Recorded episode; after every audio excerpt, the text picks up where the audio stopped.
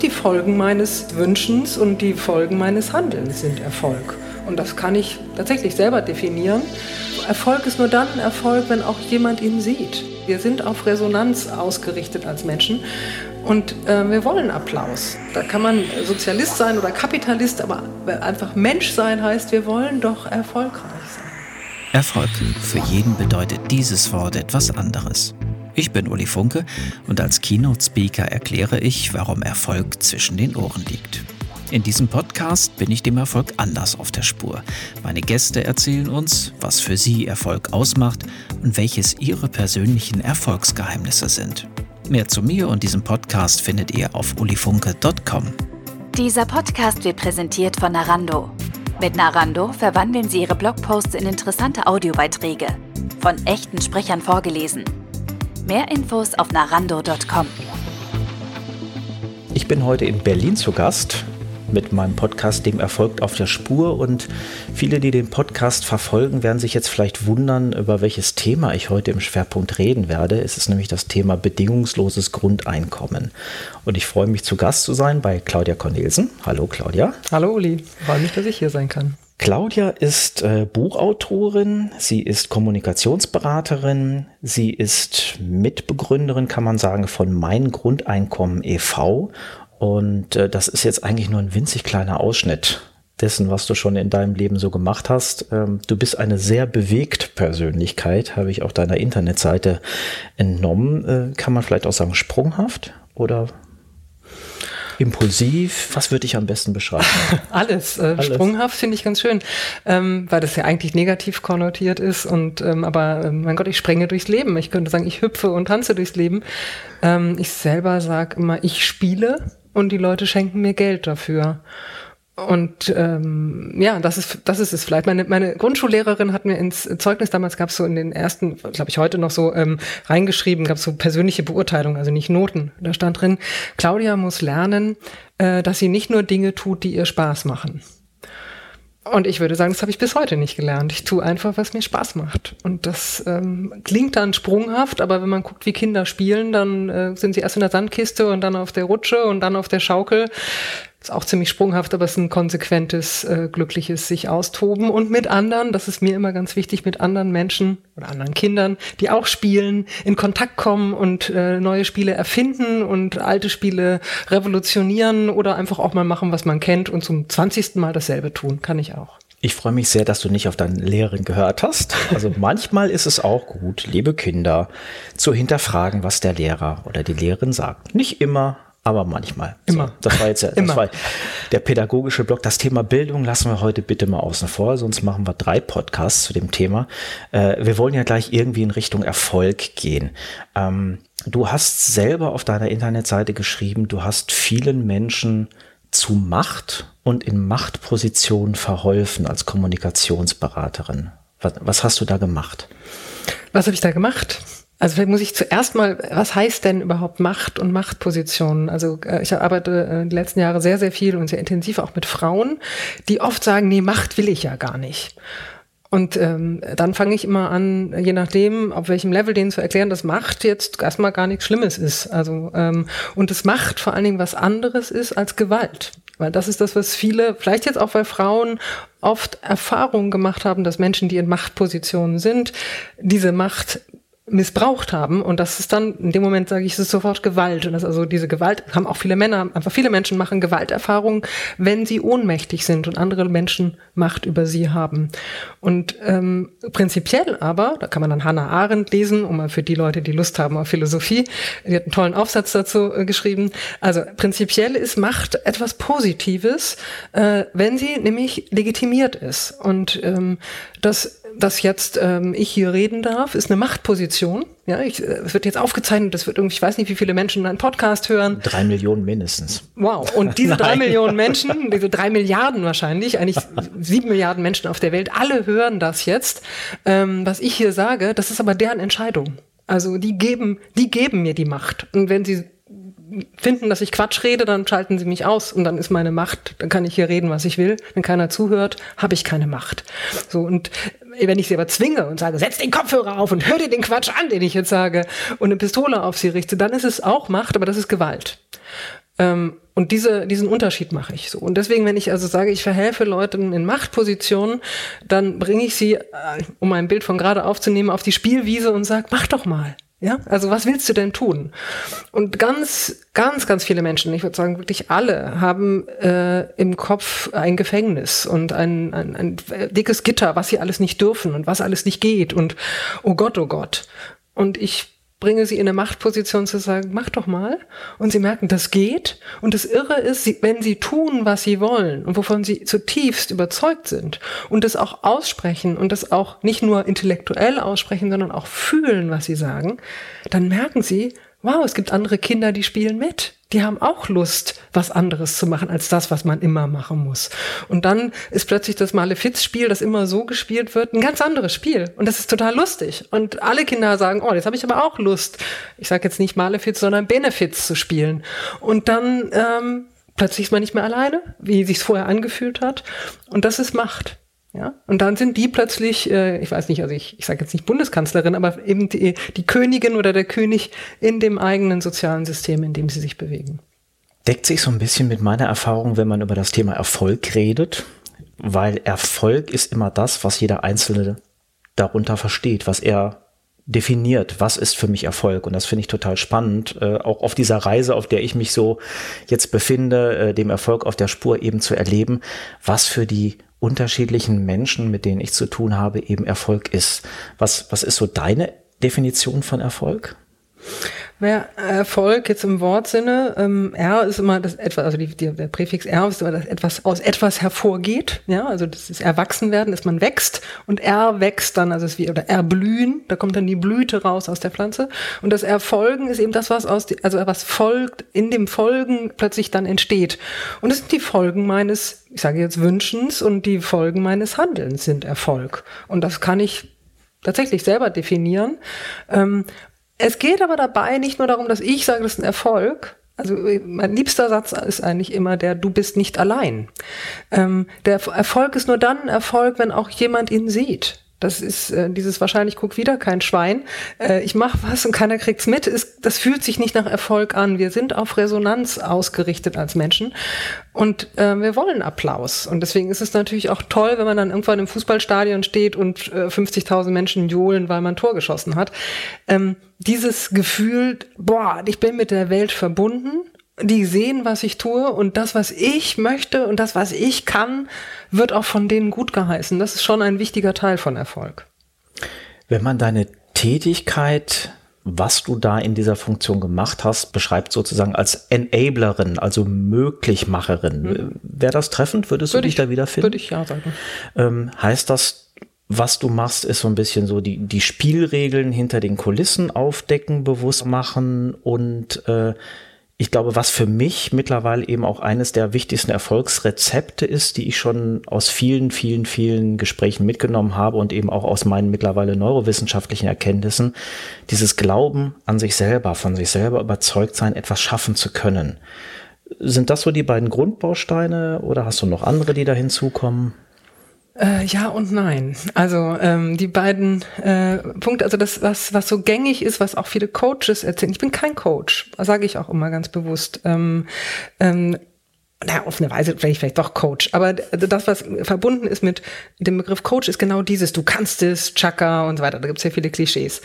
Ähm, und das ist immer ein, ein Gucken auf die Person selbst. Und wenn ich jetzt mit dir arbeiten würde, dann würde ich nicht sagen, oh Uli, du bist ja toll und du bist klasse und du bist gut. Dann fühlst du dich gut, während du mit mir zusammen bist, weil du genau diesen Applaus von mir bekommst, den du vielleicht gerne hättest. Ähm, aber es reicht nicht, wenn du jetzt rausgehst und mit stolz geschwollener Brust rausgehst und sagst, Claudia hat gesagt, ich bin toll und ich fühle mich toll. Das ist eher unsympathisch. Es wird eher dazu führen, dass draußen die Leute sagen, was ist denn das für ein blöder Angeber? Ähm, das heißt, ich gucke mit dir, wo sind denn die Menschen, die dir wichtig sind? Wessen Applaus willst du denn? Wer bedeutet dir was?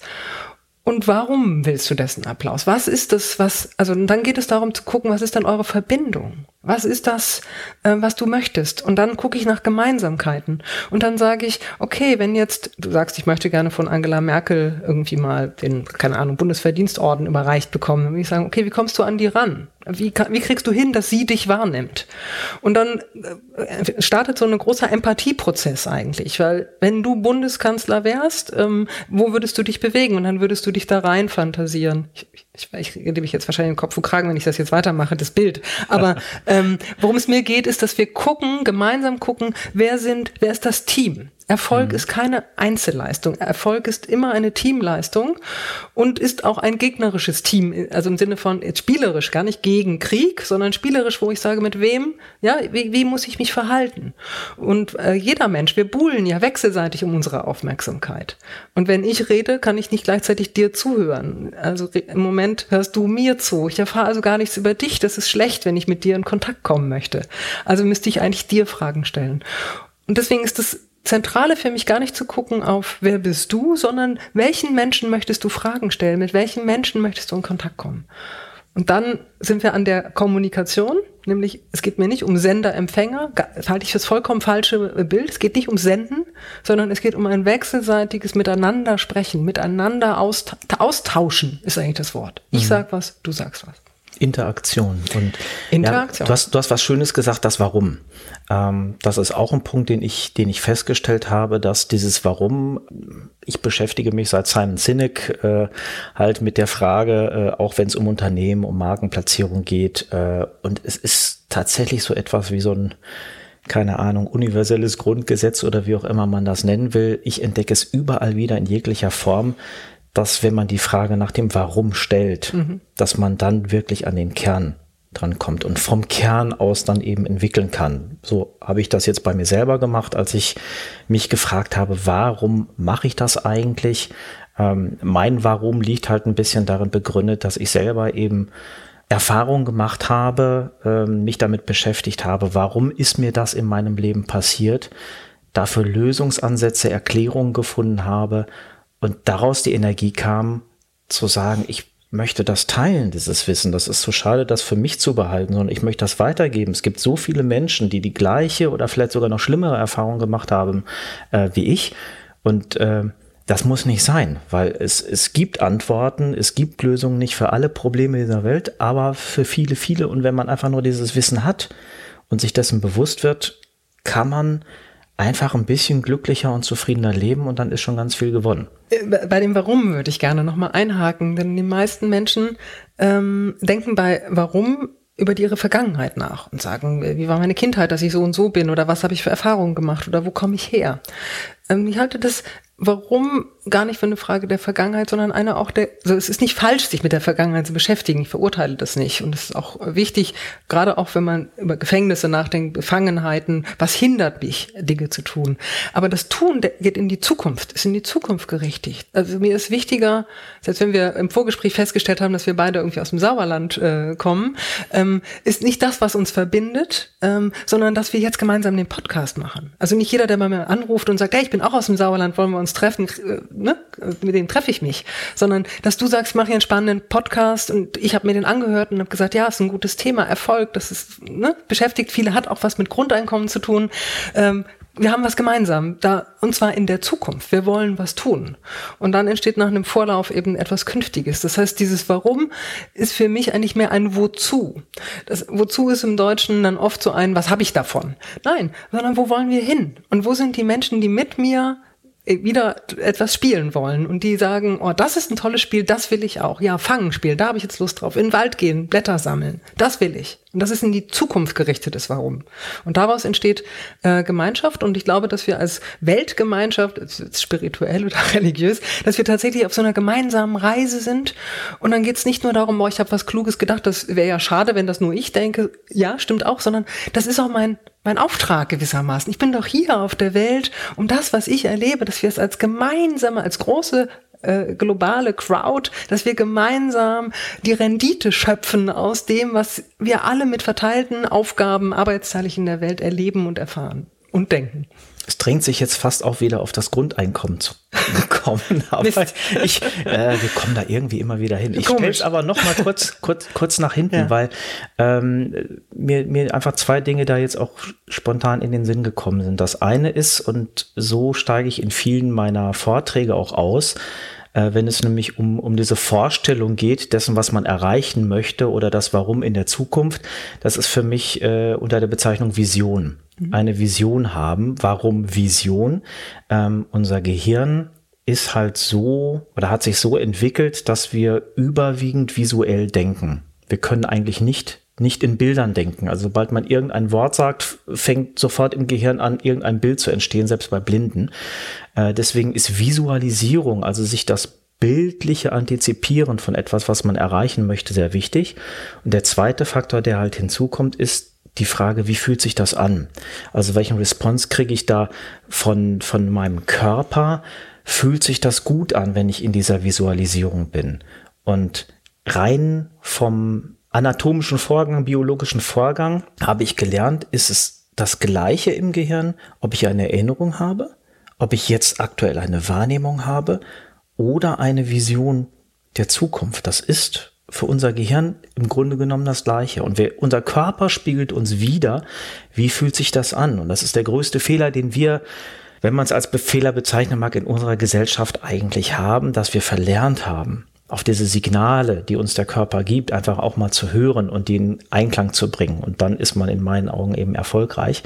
Ähm, also diese Vision, wie fühlt sich das an und das zu verfolgen, das weiter zu verfolgen, wenn sich das gut anfühlt kann ich nur sagen, super, genau. Könnten wir jetzt auch, könnte ich ganz tief einsteigen und über Körperlichkeit und ähm, genau das, dieses Gefühl, also im nicht nur, also nicht nur äh, klingt schon so abwerten, aber so, also ähm, innerlich Gefühl, sondern tatsächlich Körpergefühl. Also wann kriege ich eine Gänsehaut, wann begeistert mich was wirklich? Oder auch wann merke ich, boah, da, da krampft sich alles zusammen, da habe ich Angst, da bin ich unsicher und so weiter.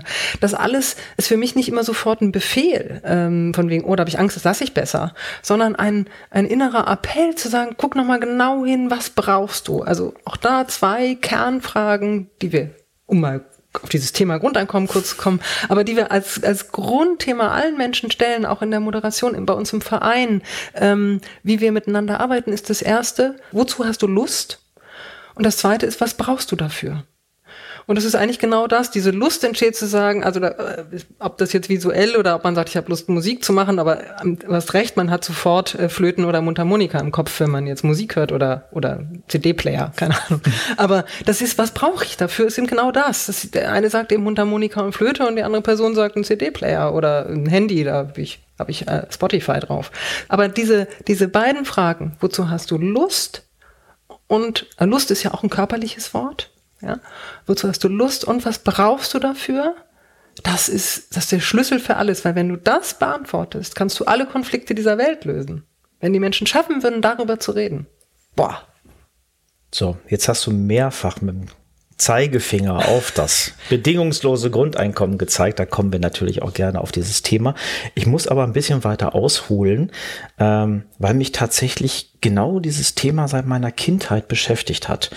Ich habe äh, in meiner Kindheit sehr gerne Star Trek, Raumschiff Enterprise, Captain Kirk und so weiter geguckt. Und was mich damals schon fasziniert hat, war die Frage, womit verdienen die eigentlich ihr Geld?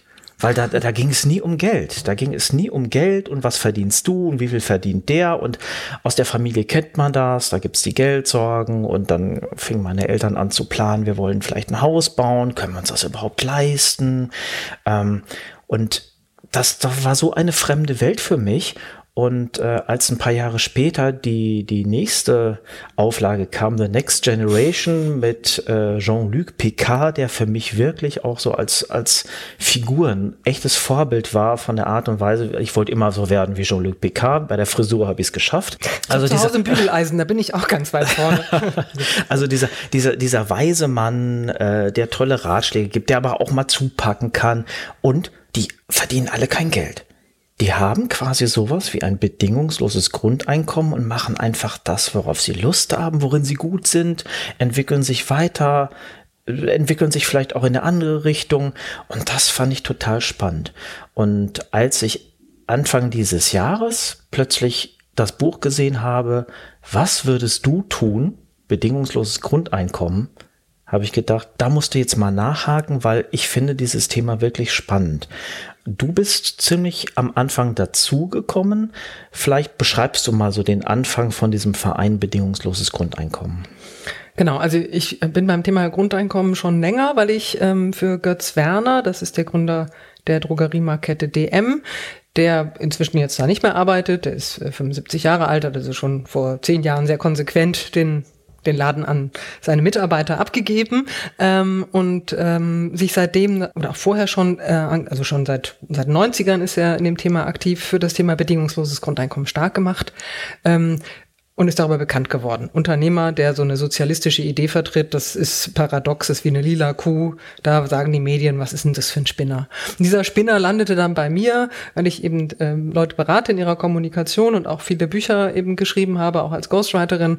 Und er dann eben ähm, aller, sein allererstes Buch hat ein anderer Ghostwriter geschrieben, aber dann eben ähm, seine, seine weiteren Bücher habe ich geschrieben. Und dann, so kam ich in Kontakt damit und dachte eben auch, na ja, gut, er bezahlt ja dafür, schreibe ich mal den Quatsch auf, den er da sagt, so ungefähr. Ich war sehr skeptisch am Anfang und habe dann, wie das dann so ist, wenn man sich so einarbeitet in seine Argumente, dann irgendwie mich so angefangen, damit anzufreunden und bin die typische Karriere gegangen, die alle gehen, die sich mit Grundeinkommen beschäftigen, dass man sagt, das, wie geht denn das? Ähm, kann man das finanzieren? Was, dann kommt ja alle Welt nach Deutschland und will hier auch leben.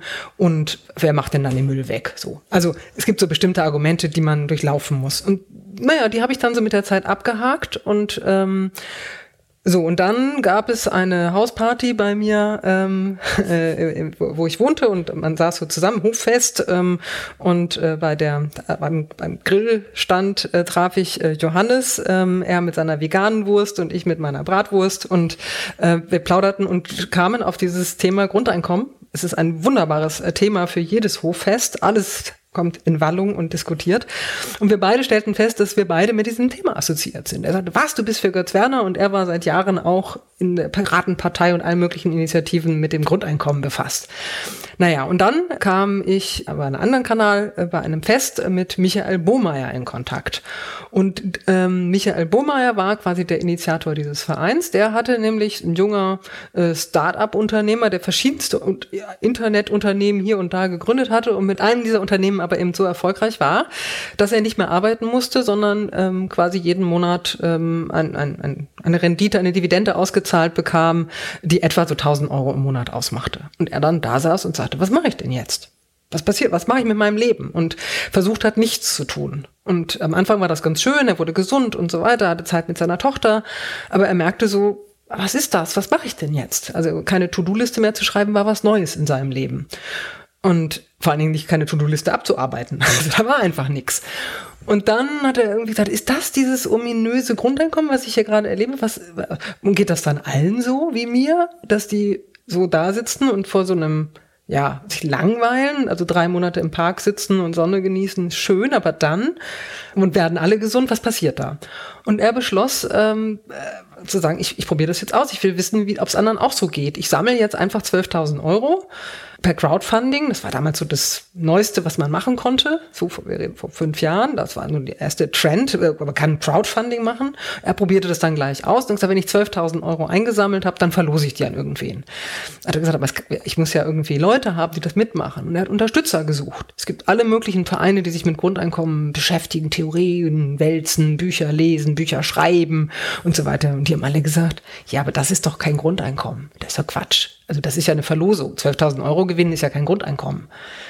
Hat er gesagt, ja, aber es geht ja darum, guck mal, bei mir ja auch, nach drei Monaten hat, ist da doch schon was passiert. Will wissen, was passiert mit den Menschen. Wir müssen das doch ausprobieren. Er fand keine Unterstützung und er traf dann aber bei einer Veranstaltung eben jeden Johannes Bonada, meinen Nachbarn, der dann sagt, ja, ich finde es eine tolle Idee, ich mache mit. Und die beiden haben dann also dieses Crowdfunding einfach mal gestartet. Und das Irre war, dass nach wenigen Wochen, also so eine Crowdfunding-Sache dauert, glaube ich, sechs Wochen. Nach, schon nach zwei Wochen waren die ersten 12.000 Euro zusammen und die Phase war noch nicht abgelaufen und die Leute spendeten weiter. Es wurden dann Medien darauf aufmerksam. Micha hatte seinen ersten Fernsehauftritt und am Ende der Crowdfunding-Phase waren 50.000 Euro zusammen ähm, und man konnte nicht nur ein Grundeinkommen, sondern vier verlosen.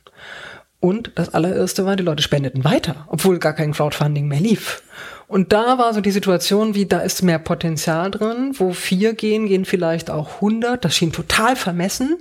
Und es war so die Phase, wo ich dazu stieß, ähm, eben weil ich mit vielen NGOs schon gearbeitet habe, weil ich in Kommunikation bin, weil ich Götz Werner kannte, also wo ich dann irgendwie sagte, ja, kommt, jetzt machen wir einen Businessplan, jetzt machen wir das Ding groß. Und da war ich eben, seitdem bin ich, ähm, ich, ich habe ja meinen normalen Job, bei dem ich äh, sonst auch arbeite. Also es war sowas, wo ich dann so assoziiert war als Beraterin es war so, die kamen gerade zu einem Zeitpunkt, wo ich dachte, schade, wenn er ja früher gekommen wäre, wäre ich voll mit eingestiegen. Aber so hatte ich gerade hier meine Firma Parnas gegründet. Ich habe gedacht, hm, ich habe quasi gerade ein Kind bekommen, jetzt das zweite Kind kann ich nur so Teilzeit betreuen.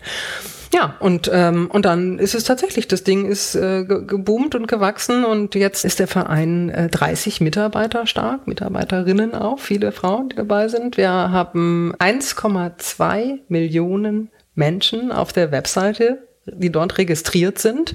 Und das sind keine Karteileichen, da passen wir sehr drauf auf, aber es sind 1,2 Millionen Menschen dort, wir sagen UserInnen ähm, mit Gender-Sternchen, die, ähm, die dort registriert sind. Das sind mehr als alle im Bundestag vertretenen Parteien Mitglieder haben. Das ist schon ein Bekenntnis. Und wir haben, und auch das ist ähm, eine wirklich starke Zahl, jetzt gerade 100.000 Krauthörnchen, Crowdhörnchen nennen wir die, geschlechtsneutral, also Spenderinnen und Spender, die jeden Monat regelmäßig als Dauerspender äh, den Verein und den Lostopf füllen.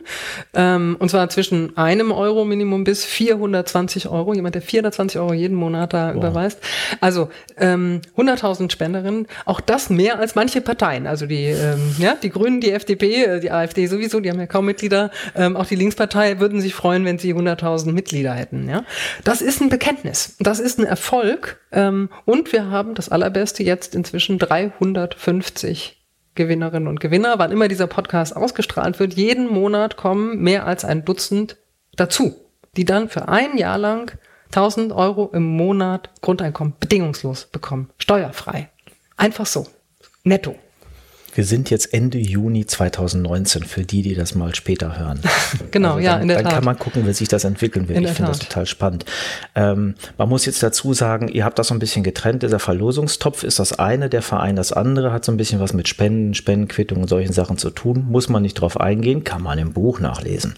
Ihr habt bei diesem Buch, das finde ich sehr schön, euch auf eine Reise begeben der Michael und du. Mhm. Und das beschreibt das sehr schön, auch eure Entwicklung, eure Gefühle, eure Empfindungen dabei, die Fragen, die sich auf dieser Reise ergeben haben. Ihr habt einfach ein paar rausgepickt und äh, habt gesagt, wir bereisen mal dieses Land Utopia äh, und, und, und gucken einfach mal, was macht das bedingungslose Grundeinkommen mit den Menschen? Passiert das, was wir selber gedacht haben dabei? Passiert was völlig Überraschendes? Und ähm, ich finde das sehr schön, wie ihr den Leser mitnehmt auf dieser Reise, auch mit den Fragen, die sich da ergeben und wie das eben nicht nur so eine Aneinanderreihung von irgendwelchen Interviews, Fragen und Antworten ist, sondern wirklich ein, eine sehr schöne Reise ist. Kann man wirklich empfehlen, mal mitzureisen. Was waren da so die Berg- und Talfahrten für euch, in, die ihr da erlebt habt, ohne dem Buch jetzt zu mhm. viel vorwegzunehmen? Es war ein Wechselbad der Gefühle, so muss man sagen. Aber es ging, ging schon dabei los bei der Frage, machen wir überhaupt so ein Buch? Oder dürfen wir überhaupt in Kontakt treten mit denen? Weil wir sagen ja, bedingungslos. Das heißt, wir fragen, also es gibt keinen Vertrag, es gibt kein, keine äh, Meldepflicht, es gibt gar nichts. Wir laden die ein, wir sagen, wenn ihr uns äh, sagen wollt, wie es euch geht, dann dürft ihr uns schreiben und wenn ihr Lust habt, könnt ihr das auch auf unserem Blog irgendwie erzählen. Und einige nutzen das, von denen wissen wir es auch, aber es gab eben die große Masse, nutzt es nicht. Die nehmen das Geld und ähm, so. Und wir wissen bei manchen eben noch nicht mal, wie sie aussehen oder sowas. Das heißt, wir hatten so eine Excel-Tabelle, da steht dann drin der Name, wir brauchen so ein bisschen Daten fürs Finanzamt, also die Adresse und das Geburtsdatum, glaube ich. Und deshalb wussten wir also, wie alt die sind. Aber ähm, Beruf oder, oder äh, Lebenssituationen, also bei, bei, bei den Kindern, es gibt also auch etwa ein Drittel sind tatsächlich Kinder, die gewinnen. Da wissen wir dann auch, dass es Kinder sind, weil die Eltern das bewilligen müssen. Da wissen wir dann, okay, die sind äh, 2015 geboren, also dann kann man hochrechnen, dass sie jetzt vier sind oder nächstes Jahr fünf. Ähm, und dann wissen wir auch noch, dass es eine Mutter oder einen Vater gibt. Und manchmal gibt es dann im Kontakt, da steht dann irgendwie dabei, die Mutter hat angerufen und sie ist äh, alleinerziehend oder sie ist äh, Krankenschwester oder der Vater arbeitet als Gärtner oder so. Also vereinzelt hatten wir sowas wie eine Berufsbezeichnung, aber selbst das war vage. Oder bei, wenn, wenn sich jemand gemeldet hatte, eine E-Mail geschrieben hatte und sich gefreut hatte, ja, ich habe gewonnen, jetzt mache ich meinen Traum wahr und mache X Dann wussten wir aber nicht, ob der jetzt wirklich X gemacht hat und, und ob X schön war. Wir wussten eigentlich nichts. Und das Dilemma wollten wir auch irgendwie auflösen und gleichzeitig hatten wir Hemmungen gesagt haben, äh, zu sagen, hey, jetzt erzählt uns mal, wie war's denn? Ist ja dann doch der Kontrollbesuch. Und das war, damit haben wir schon zuerst rumgeeiert. Und dann war das zweite, dass wir gesagt haben, wenn wir aber nur aufschreiben, was die Leute uns freiwillig sagen, dann sind wir in dem Bias, also in dem Vorurteilsgefängnis gefangen, das uns oft, oft unterstellt wird, da machen ja eh nur die mit, die dafür sind. Und da machen, das sind alles nur dieses, ich sag jetzt grün-links versiffte äh, Jungvolk, das so mit Idealismus in die Welt tingelt. Und, und die sagen natürlich, oh, ich bin ein besserer Mensch geworden, weil die sind ja dafür. Wir gedacht haben, vielleicht ist ja auch einer ein schlechterer Mensch geworden, also mal sehen, was immer das wäre. Ja, ähm, also und dann haben wir gedacht, wir müssen dasselbe Zufallsverfahren, das wir haben, eigentlich hier auch anwenden. Und dann haben wir gesagt, okay, die einzige Kriterien, wir hatten dann, wir hatten über 100 äh, Gewinnerinnen und Gewinner und wir hatten aber etwa 100, die fertig waren, die also diese zwölf Monate schon hinter sich hatten und jetzt wieder zurückfielen in ein Leben ohne Grundeinkommen. Wir gedacht haben, die haben das ein Jahr erlebt und die sind jetzt auch wieder zurück in ihrem Alltag, die können das vielleicht reflektieren. Genau vor einem Jahr, jetzt im Juni oder so, haben wir dann gesagt, wir machen eine Tour, fahren durch Deutschland, wir fangen äh, fahren von Berlin nach Norddeutschland, Flensburg an quasi und dann hören wir irgendwo im Allgäu wieder auf und fangen den einen Weg runter machen wir über Westdeutschland und den anderen über Ostdeutschland. Und dann haben wir Termine äh, gesetzt und dann haben wir geguckt, wer wohnt da in dem Umfeld. Dann haben gesagt, wir sind am 12. Juli in deiner Stadt, hast du eine Stunde Zeit. So. Und ähm, das haben wir dann erstmal an, von den 100 erstmal gesagt, naja, an 25 Leute, wollen wir mal gucken, äh, wenn die dann abgesagt haben, nehmen wir die nächsten. Ja, und gucken dann weiter und ver verändern die Route. Es haben alle sofort geantwortet und es haben alle, also zwei, drei haben gesagt, wir sind im, im Urlaub, schade, aber ähm, alle haben gesagt, dafür nehme ich mir frei, dafür nehme ich mir Zeit. Ich wohne zwar 50 äh, Kilometer weg, aber da komme ich rüber, das mache ich schon. Die, die haben geradezu darauf gebrannt, endlich mal zu erzählen und zu sagen, endlich fragt ihr mal. Ja, das war, das war schon die erste Überraschung. So. Und ähm, so dass wir gar, gar keine dolle zweite, dritte Abstimmungsrunde brauchten, sondern tatsächlich Rucksack geschnallt, losgefahren, durch Deutschland getingelt, die getroffen. Und die zweite Überraschung war, dass das eine wahnsinnig gemischte Runde war. Wir haben irgendwie bei jedem, es gab so, es gab so dieses innere Bild, äh, Michas Vater ist so ein ganz konservativer, meine Mutter ist Lehrerin, die ist auch so eine ganz gediegene, biedere, ich sagen, spießige Frau. Und äh, die sitzen immer so ein bisschen, na, was macht denn ihr da Spinnertes? Und ähm, ähm, finden es aber irgendwie auch cool, was wir machen und beobachten das wohlwollend skeptisch. Und dann haben wir immer gedacht, oh, wenn ich denen jetzt wieder erzähle, wen wir jetzt schon wieder getroffen haben, das hat schon wieder einer mit, ich sage jetzt mit blauen Haaren oder äh, so eine, keine Ahnung, Frau, die sich selbst verwirklicht und mm, wird gewonnen. Äh, hoffentlich haben wir mal so was ganz Normales, sowas. So, wir hatten so eine Vor und das waren, es war auch irre, immer, wenn wir so gesprochen haben miteinander, ähm, zu sehen, was wir so, also für Vorstellungen von normal haben. Und dann haben wir die Leute getroffen und haben gedacht, oh, das wird jetzt mal so eine normale. Und jetzt kommt mal vielleicht keine krasse Lebensgeschichte. Das Irre war, es waren lauter, also egal wie scheinbar normal die Leute waren, es war, waren so berührende, bewegende Geschichten und es hat permanent unsere Klischee-Vorstellungen auf den Kopf gestellt und durcheinander gerührt. Und das hat bei Micha und mir so viel durcheinander gebracht auch. Und, und wir haben deswegen auch, also die, die Gespräche waren das eine, aber die Nachgespräche, die wir dann zu zweit geführt haben, abends dann im, im Hotel, in der Hotelbar, das war ja auch so zusammengewürfelt, sollte nichts kosten und immer zack, kostet, nehmen wir, ist am Bahnhof, ja.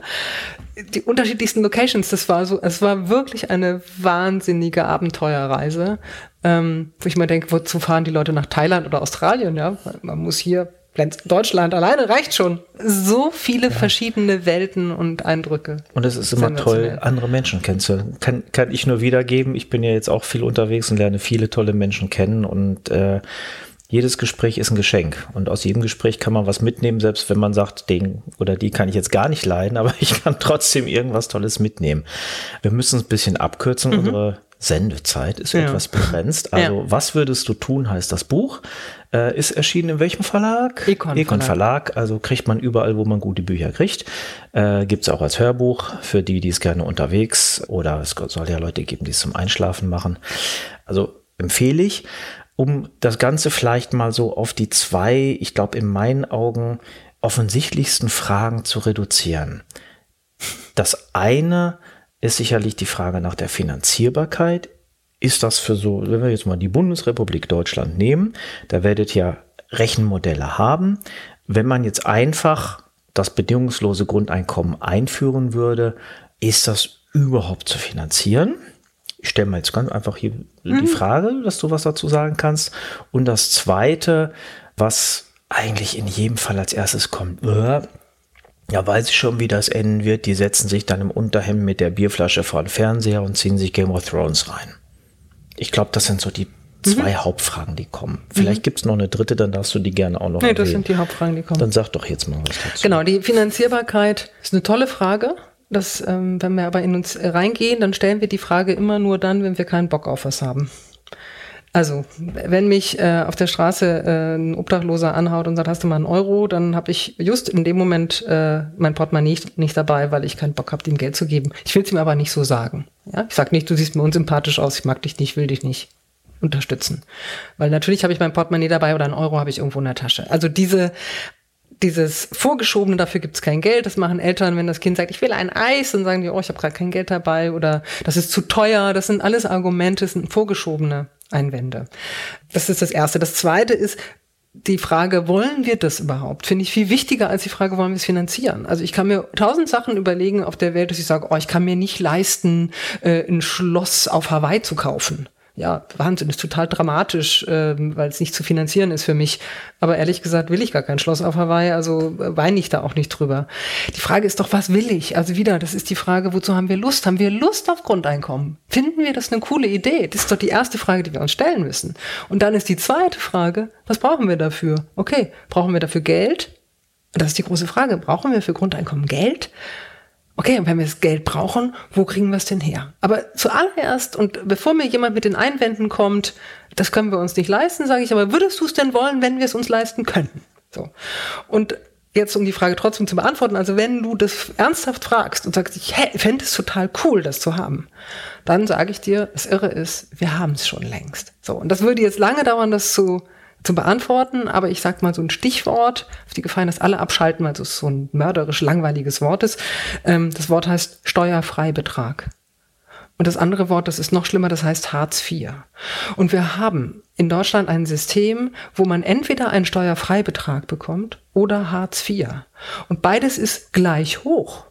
Und beides ist, wenn man es zusammenrechnet, ungefähr 1000 Euro hoch. Sensationell.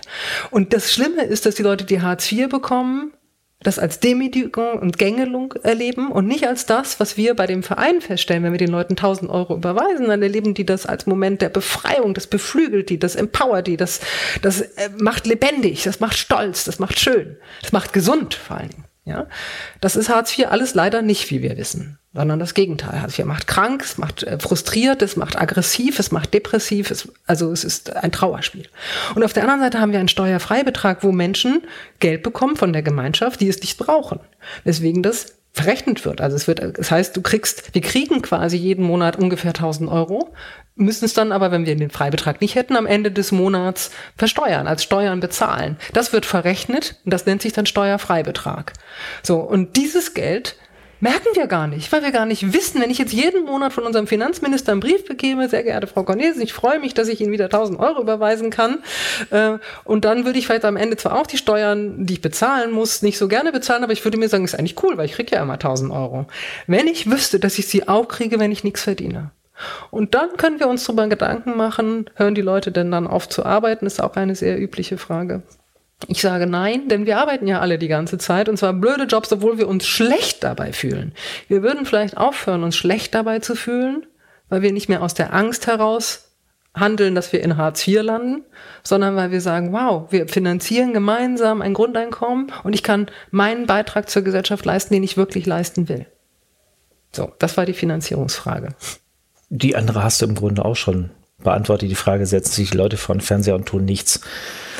Also meine persönliche Einschätzung, ich habe natürlich viel, viel weniger Erfahrung damit als ihr, ist wirklich, wenn, wenn ich so die Menschen ansehe, und da kommt so ein bisschen dann eben auch der neurowissenschaftliche Background da hinzu, ähm, das, was uns Menschen blockiert und uns dazu zwingt, Dinge zu tun, die wir eigentlich nicht tun wollen, das ist Angst. Und die schlimmste Angst, die es gibt, ist Existenzangst. Angst, denn projiziert auf unser Gehirn. Unser Gehirn hat im Kern eigentlich nur zwei Funktionen. Uns zu beschützen, also unser Überleben zu sichern und es umgekehrt so angenehm, so schön wie möglich zu machen, was eben bedeutet, wenn es schön ist, schützt uns das. Und das Zweite ist, unsere Art zu erhalten. Mhm. darauf kannst du eigentlich alles, was wir tun, reduzieren am Ende auf diese beiden Dinge. Und wenn wir etwas tun, was gegen unser gutes Gefühl geht, dann tun wir das deshalb, weil wir ganz tief in uns einfach die Sorge haben, wenn wir es nicht tun, bedroht es unsere Existenz. Mhm. Und ähm, das findet sich eigentlich sehr schön in diesem Gedanken des bedingungslosen Grundeinkommens wieder, denn wenn ich genau weiß, ich habe ein Netz, dann kann ich mutiger sein, dann habe ich Sicherheit, dann bin ich freier und dann kann ich die anderen Dinge, die in mir veranlagt sind, durch viele, viele Millionen Jahre Evolution, nämlich Neugierde, Experimentierfreude, Innovation, die kann ich ausleben weil die werden größtenteils nur unterdrückt dadurch, dass ich Angst habe und Sorgen um meine Sicherheit habe. Insofern ähm, habt ihr mich ein bisschen angesteckt mit, mit eurem Gedanken äh, dazu und ich finde da auch neurowissenschaftliche Aspekte, die das definitiv untermauern. Ähm, es mag sicherlich Ausnahmen geben, keine Frage, aber die gibt's jetzt auch schon. Ich glaube, es würde nicht schlimmer, sondern es würde besser. Mhm. Ähm, ich würde, weil es so schön zu deinem Podcast passt, wir haben ein Grundeinkommensgefühl herausgearbeitet, wieso das so pass passiert. Äh, bei dem aus sechs Facetten besteht das. Und äh, der beginnt mit Zutrauen. Wenn ich jemandem etwas zutraue dann äh, und ihm Freiheit gebe, das zu tun, dann wird das äh, als Erfolg auch belohnt. Das wirkt sich aus. Und ähm, das äh, kennen wir aus der Arbeitspsychologie ähm, und aus der Arbeitsorganisation, wo man weggekommen ist von dem tayloristischen, für jeden Arbeiter am Fließband muss ein Kontrolleur dahinter stehen, der mit der Peitsche aufpasst, dass der da auch ordentlich am Fließband arbeitet. So hat es angefangen, damals in den, in den Autowerken. Ähm, da gab es 15 Arbeiter und 15 Kontrolleure. Ähm, hatten, haben wir heute Systeme, wo wir eben mit Vertrauensarbeitszeit, da kommt schon das Wort drin vor, Vertrauensarbeitszeit oder mit Homeoffice oder Mobile Office, auch da vertrauen, dass die Leute arbeiten, auch wenn sie zu Hause sind, nicht sichtbar, nicht kontrollierbar sind. Diesen, dieses Vertrauensding, wissen wir, steigert die Produktivität. Das ist tausendfach nachgewiesen in den Unternehmen. Und dann frage ich mich, warum tun wir das nur in den Unternehmen, sondern warum tun wir das nicht als gesamte Gesellschaft und werden produktiv und leistungsfähig und das das ist eben das Grundeinkommen. Stattdessen haben wir da den sogenannten, das nennt sich in der Wirtschaft, nennt sich das Erfolgskreislauf übrigens. Deswegen sage ich, das passt zum Erfolgspodcast. Und das Gegenteil ist der Misserfolgskreislauf. Kreislauf, wenn man als Führungskraft einen Mitarbeiter kontrolliert und sagt, ah, Badge, hast schon wieder einen Fehler gemacht. Ah, das sollst du aber nie wieder tun. Dann startet man einen Misserfolgskreislauf, weil es mich frustriert. Ich will nicht kritisiert werden. Und dann sage ich, ich bin aber nicht selber schuld. Dann stelle ich die Schuldfrage. Dann sage ich, das lag am Wetter. Dann muss ich leider, wenn es beim nächsten Mal wieder dasselbe Wetter geht, denselben Fehler ja nochmal machen, um zu beweisen, dass es nicht meine Schuld war, sondern die Schuld vom Wetter. Und so komme ich in den Misserfolg, wiederhole meinen Misserfolg. Und, ich, und das Ganze führt zu eben Depression und Aggression. Und das ist ist unser Sozialsystem, wie wir es heute haben, das aus den Zeiten von Otto von Bismarck stammt. Ja, der Typ ist der Typ mit diesem schrecklichen Bart und der Pickelhaube. Ja, so das ist ein autoritärer Geist, schwarze Pädagogik. So und das Grundeinkommensgefühl ist eben Erfolgskreislauf und unser Sozialsystem ist Misserfolgskreislauf. Und also da kann man Sozialist sein oder Kapitalist, aber einfach Mensch sein heißt, wir wollen doch erfolgreich sein. Also brauchen wir Grundeinkommen. Sehr schön. Wir brauchen noch eine schöne Überschrift. Erfolg ist Doppelpunkt oder Erfolg bedeutet Doppelpunkt. Dein Fazit. Ja, Erfolg bedeutet, wenn die Menschen mir zutrauen, dass ich, dass ich was kann und dass das, was ich will, gut ist und ich das beweisen kann und dann in den anderen Menschen und vielleicht auch vorher schon den anderen Menschen dasselbe Zutrauen schenken kann. Also Erfolg ist, wenn ich anderen gönnen kann zu leben und sie mir gönnen können zu leben. Erfolg ist leben und leben lassen. Vielen Dank, Claudia Cornelsen. Vielleicht nochmal schnell die Internetseite durchgeben. www.meingrundeinkommen.de, ganz einfach. Vielen Dank und äh, ich wünsche weiterhin viel Erfolg, euch und uns dabei, die Welt besser zu machen. Dankeschön, dass ich dein Ohr hatte und Dankeschön, dass ihr alle da draußen zugehört habt. Das war dem Erfolg auf der Spur mit Uli Funke. Mehr zu mir und diesem Podcast findet ihr auf ulifunke.com. Diese Podcast-Folge wurde präsentiert von Arando. Mit Narando verwandeln Sie Ihre Blogposts in interessante Audiobeiträge, von echten Sprechern vorgelesen. Der so produzierte Blogcast lässt sich direkt auf Ihrer Webseite abspielen und natürlich auch bei Spotify, Apple Podcast und Co.